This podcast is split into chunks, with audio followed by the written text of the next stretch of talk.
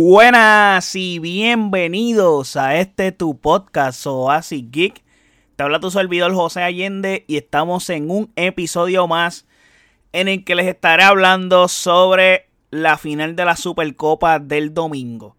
Pero antes de hablarles de ese partido y de todo lo que va a estar pasando en esa final de la Supercopa del domingo, hay que hablarles de las semifinales y de lo que estuvo pasando antes de llegar a esta final de la Supercopa. Pero mucho más antes, eh, hay que hacer algo importante y es lo debido.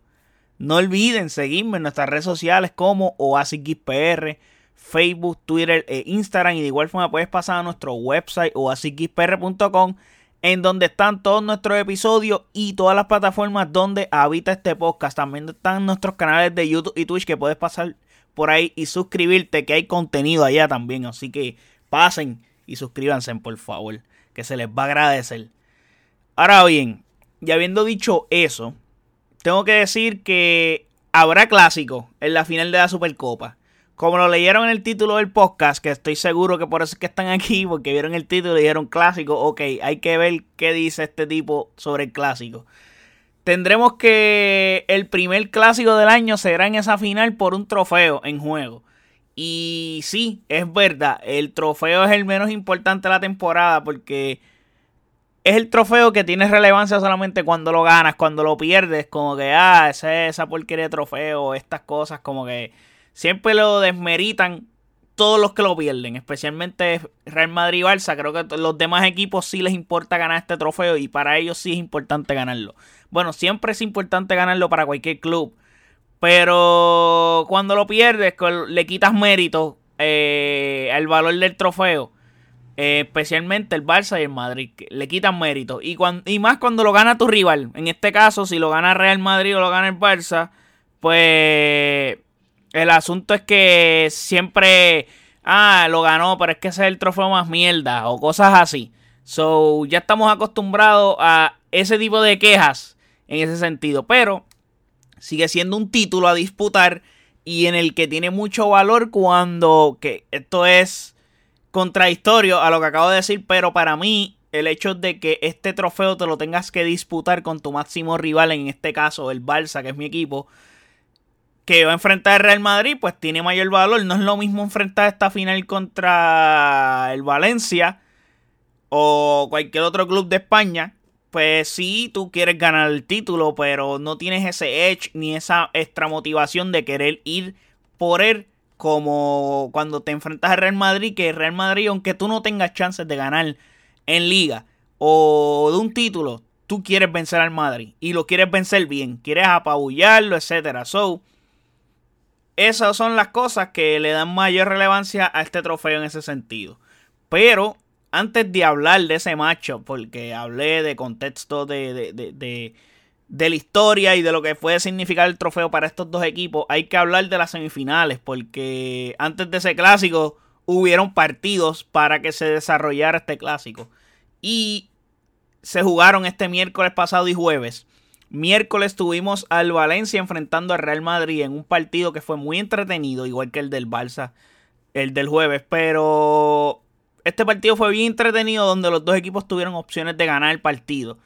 Real Madrid fue un poco mejor, hay que decirlo, fue un poco mejor que el Valencia, pero no fue un buen partido para el Real Madrid en lo absoluto. Es más, pienso que el Valencia no lo ganó porque no quiso. Era un equipo extremadamente errático en el campo donde constantemente tomaron malas decisiones, eh, hicieron muchas cosas que tú decías como que ¿por qué lo hacen así? O sea, o por qué hacen este pase así, o y muchas oportunidades que tuvieron que estoy seguro que cualquier otro equipo las hubiera aprovechado y le hubiera metido varios goles al Real Madrid. Y el Valencia no lo aprovechó. Es impreciso. Tú decías, pero ¿qué es esto? Mientras que el Real Madrid pues sufre mucho con sus laterales. Realmente la parte más débil de Real Madrid son los dos laterales. Los dos. Por izquierda y por derecha. Porque Carvajal ya no es lo que era antes. Bueno, nunca fue un, un lateral de garantía, pero sí cumplía. Y ahora que está entrado en edad, ya no puede hacer esos recorridos largos. So es un lateral que no te funciona. Lucas Vázquez es otro lateral que no, no está, no está. Y más que se autolesionó. Y va a perderse como un mes en ese partido de semifinales. Como que, y digo que se autolesionó porque hubo una jugada que se tira básicamente como un piscinazo. Y por tratar de tirarse un piscinazo se lastimó. So, iba a perderse como un mes de juego por esa estupidez. So, gente, hay que tener cuidado con los piscinazos también. Hay que saberlos hacer. No todo el mundo es Neymar. Neymar se lesiona de verdad. O sea, cuando se lesiona, es que le dan. En París a Neymar le dan duro. A veces la, lesión la extienden, que son otros 20, pero cuando se lesiona, se lesiona realmente. A su vez, el Real Madrid tiene hoy en día a su mejor, al mejor portero del mundo. Creo que no hay duda de eso. El mejor portero del mundo juega en el Real Madrid. Hay que decirlo. Tubut Courtois es el mejor. Y en este partido, en el 1 a 1, que se fue hasta los penales, donde los jugadores de Valencia se embarraron en los penales, simplemente fue al ver la presencia de Courtois. Y también eso influye mucho. El hecho de que tengas a Courtois en la portería, la, lo impotente, que a la, imponencia que te da Courtois, lo, lo, lo, no sé, Courtois te brinda algo defensivamente hablando que los rivales cuando te ven no, a veces buscan un extra pase y no, no quieren patear la portería. Y en una tan de penales tú ves ese tipo ahí y te embarra la bota. O sea, simplemente no tiene que jugar mind games ni nada como el Diego Martínez. Simplemente se embarran. Aparte, los Real Madrid saben jugar las eliminatorias. Así teniendo el equipo bastante cojo. So, fue una buena victoria para Real Madrid porque ganaron un partido que no jugaron bien. Pero tenían la exigencia de ganarlo. No podían perder con el Valencia. Y no vienes a Arabia a a jugar un torneo de dos partidos donde te eliminas en el primero, siendo tú el Real Madrid, siendo el campeón de liga. So, ese es el asunto. Y para terminar ese partido de Real Madrid, eh, la, se nota que están fuera de tono. Después del Mundial, Real Madrid no está en ritmo, no, no, no está en tono, no, no están para jugar. No los veo bien. Pero el caso es igual con el Barça. Yendo a ese partido del Barça, que fue el jueves, el Barça enfrentó al campeón de la Copa del Rey, el Real Betis. Y pues, ¿qué te digo? Creo que, como les dije, como en el Madrid, el Mundial nos jodió también al Barça porque no están en ritmo. O sea, estamos desencajados a nivel colectivo. Comenzamos los partidos con mucha intensidad, teniendo el balón, intentando eh, tirar a portería, pero el problema es que justamente anotamos el gol y la intensidad la bajamos por completa. No podemos hacer eso. Lo peor, y es lo peor que nos ha pasado porque en los partidos recientes vamos de más a menos. No podemos ser así. O sea, o vamos de menos a más o vamos de más a más. No podemos ir de más a menos. No podemos ir de forma descendente. O sea, no podemos jugar los partidos así. Nos empatan demasiado de fácil. Y son errores tontos que nos hacen empatar y nos pillan mal parados. O sea, es como que, mano, si estamos ganando, cójanlo con calma, mantengan el balón. Algo bien importante del fútbol del Barcelona es que nosotros nos defendemos con el balón en nuestros pies. Esa es nuestra defensa. Tener el balón, ¿por qué? Porque el rival necesita el balón para poder empatarnos el partido o generarnos juego. Sin el balón no pueden hacer nada. So, esa es nuestra defensa. Y perdemos balones fáciles, eh, muchos errores en líneas de pase. Y peor aún, las ocasiones que generamos no las estamos aprovechando. O sea, gracias a Dios que en este partido teníamos a Lewandowski. Lewandowski ya había fallado unas cuantas con todo y eso. Pero tuvo dos que las metió. Lo que pasa es que hubo unos fuera de lugares. Pero tuvo dos y las metió. Una de ellas valió, la otra no valió. Pero Lewandowski, tú le puedes dar oportunidades y una va a entrar. El problema es los demás jugadores tienen que aprovecharla. Creo que Pedri, que no es un goleador, aprovecha más las oportunidades que otros jugadores. Necesitamos ser mucho más eficientes a la hora de patear al arco. El Barça salió con un once inicial interesante porque salió con Jordi Alba, Ronald Araujo, Jules Koundé y Sergio Roberto. En el post anterior yo les dije que Koundé iba a mantenerse siendo lateral constantemente en el Barça a menos que pasara una cosa como en este partido anterior, que lo pusieron de centrales. Me estuvo raro porque yo esperaba que Cundé fuera de lateral, pero creo que el hecho de que en el medio campo Sergio Busquets no estaba en cancha hizo que Xavi pusiera a Sergio Roberto como lateral por derecha. Y necesitaban ese capitán. Que vaya de Sergio Roberto fue el capitán del equipo. Entonces, en el medio campo tenemos a Pedri, De Jong y Gaby. Ya De Jong cada vez lo vemos más envuelto en esa posición de 5. Creo que es una señal o un statement de que Busquets ya se va. Y ya De Jong le estamos dando la posición y no la hace mal. Inclusive lo cambian y fue un error cambiarlo por Busquets en el momento del partido en que lo cambiaron. En la delantera creo que es donde más tenemos el Ichu, pero Dembélé por izquierda lo hizo muy bien, estaba inspirado, le hizo un caño un jugador que madre de Dios, después le da el pase a Lewandowski que no lo aprovechó, pero madre de Dios, Dembélé estaba inspirado y luego voy a hablar de Dembélé. Eh, Dembélé por izquierda, Lewandowski por eh, de centro delantero y Rafinha por derecho. Obviamente con esta formación porque Rafinha exigió y le dijo a Xavi y lo sabemos y lo hemos dicho aquí que él le gusta jugar por derecha. No le gusta jugar a pierna natural. So, que Xavi pues, está dándole el break. El Barça comenzó la primera media hora, como les dije, dominando, siendo apabullante. Y lo hacen porque está 0 a 0. Exactamente igual que en el partido contra el Atlético de Madrid. Pero llega el gol y se relajan y no debe de ser así.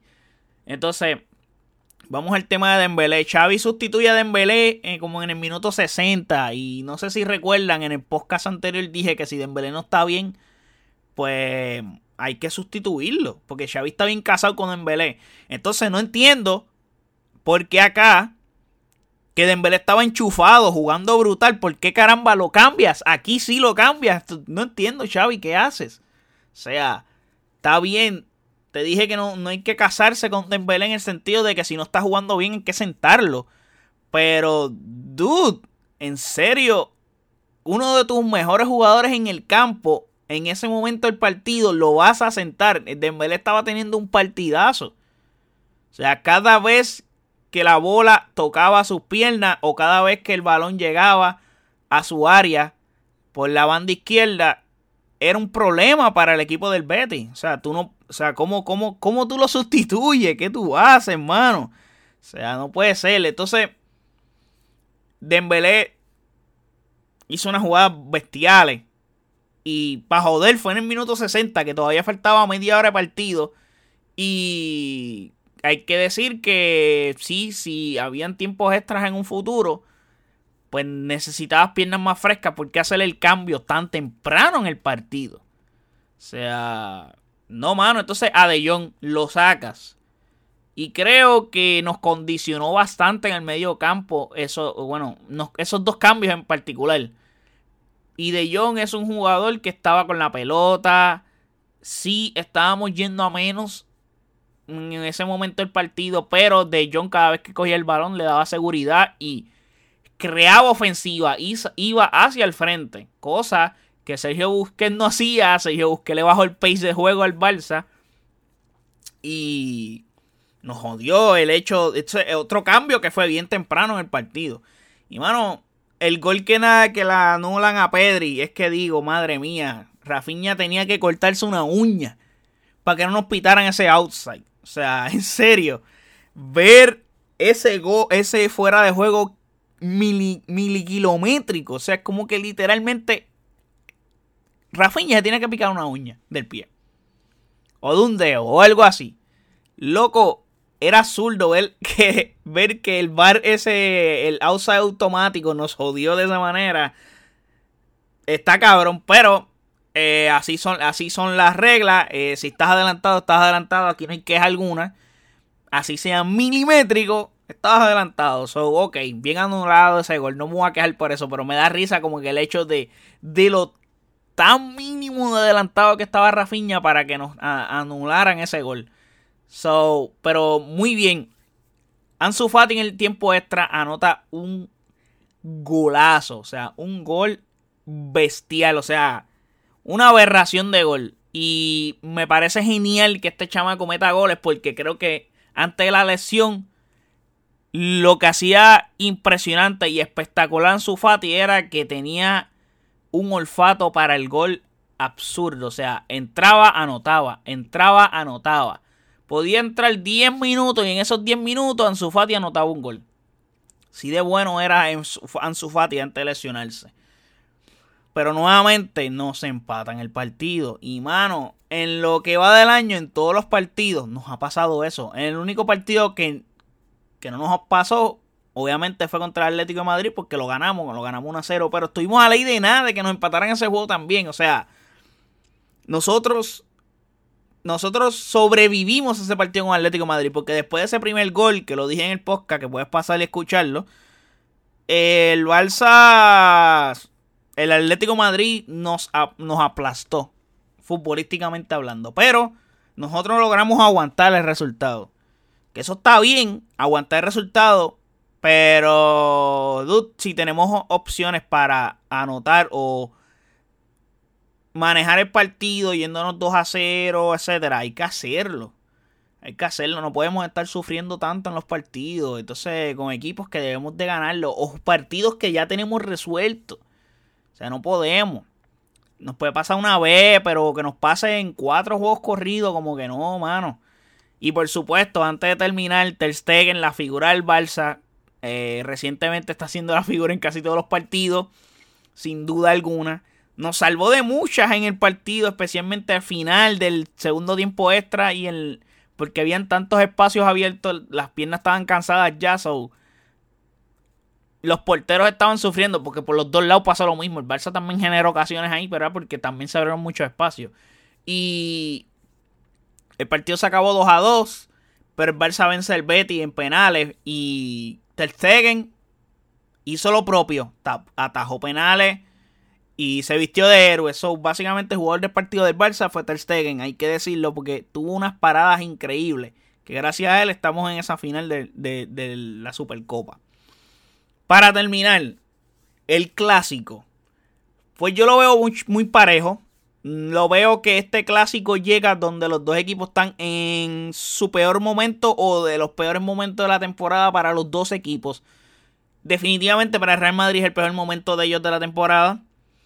Y para el Barça, no sé si este momento es peor que cuando se eliminaron de la Champions, porque mantuvieron la línea en liga. Pero los dos equipos no vienen bien. Eh, especialmente Real Madrid, que tiene lesiones como Chouameni, Alaba, Camavinga ahora se lesionó también. La de Lucas Vázquez que les mencioné que se autolesionó. So, eso condiciona bastante Real Madrid. Y si le suma su inconsistencia, pues está, está un poco cojo en ese sentido. Y el Barça, pues, hace las cosas bien cuando comienza el partido, comienza bien, pero anotan el gol y se acabó, ya dejó de existir, ya se lo olvida jugar. Es como que anotamos el gol y ya se acabó el juego, ¿no, dude? Falta, si anotaste el gol en el minuto 30, te faltan fucking 60 minutos de juego, te falta una hora por jugar. So hay que defender el resultado o ir por ese segundo gol que tenemos también generamos las ocasiones o se nos presentan, pero no las aprovechamos y nos empatan el juego tan rápido, tan fácil, en una jugada, o sea, con poco nos hacen más. No podemos ser así, especialmente con el Real Madrid, que es un equipo que no pierde finales, hace yo no sé, hace como 8 años no pierden una final. Y es un equipo que está acostumbrado a estos escenarios. Y este escenario no es tan gigante como una final de Champions. So, ojo con ese dato de que Real Madrid no pierde finales hace yo no sé cuántos años. So, hay que tener en cuenta eso. Pero de todas maneras, como pronóstico, yo doy al Barça a ganar. Obviamente, soy fanático del Barça. No voy a decir que Real Madrid va a ganar. O sea, como que no pueden esperar esa, esa opinión mía. So, veo al Barça ganar porque es que tengo que apoyar a mi equipo y lo veo ganando y realmente tiene opciones de ganar. No es, no es que estoy diciendo una loquera. Objetivamente hablando, pues están bien parejos, como les dije. So, veo un partido en el que creo que Real Madrid va a especular bastante. Ellos saben especular. son mucho más pragmáticos, siempre lo han sido. So, va a depender más de lo que el Barça haga o deje de hacer. Porque el Real Madrid está cómodo esperando que lo ataquen. Eh, hay que ver si el personal está listo para bregar con este partido. Por, por las lesiones que le dije. Por la falta de jugadores que tienen en ese sentido. Pero ojalá sea un resultado justo y que refleje lo que el Barça es como equipo. Y en el buen sentido de la palabra. Y, mano, que el Barça gane creo que una victoria contra el Real Madrid y ganar este trofeo potenciaría mucho lo que falta o lo que resta de la temporada en liga. Especialmente que creo que es lo que Xavi va a sumarse a lo máximo. También tenemos la Europa League que comienza pronto, pero creo que la liga es mucho más prioritario que la misma Europa League.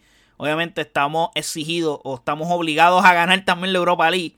Especialmente tenemos un matchup contra Manchester United que parecía un macho, sí, era el peor que nos podía tocar, pero al fin de cuentas parecía un macho que ah, era accesible de todas maneras.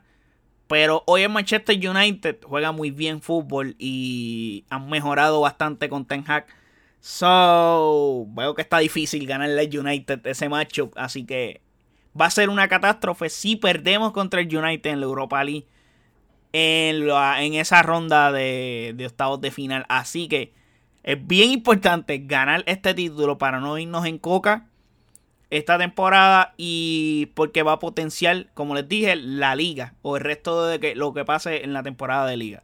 Así que nada, gente, espero que les haya gustado este episodio. Eh, esperamos el domingo que pase entre el Barça y Real Madrid en ese matchup. Y nada, espero que les haya gustado. No olviden seguirme en nuestras redes sociales como OasisGeekPR, Facebook, Twitter, Instagram. Y de igual forma puedes pasar a nuestro website oasisgeekpr.com en donde están todos nuestros episodios y todas las plataformas donde habita este podcast. Ahora bien, gracias por seguirme y hasta la próxima. Chequeamos, bye.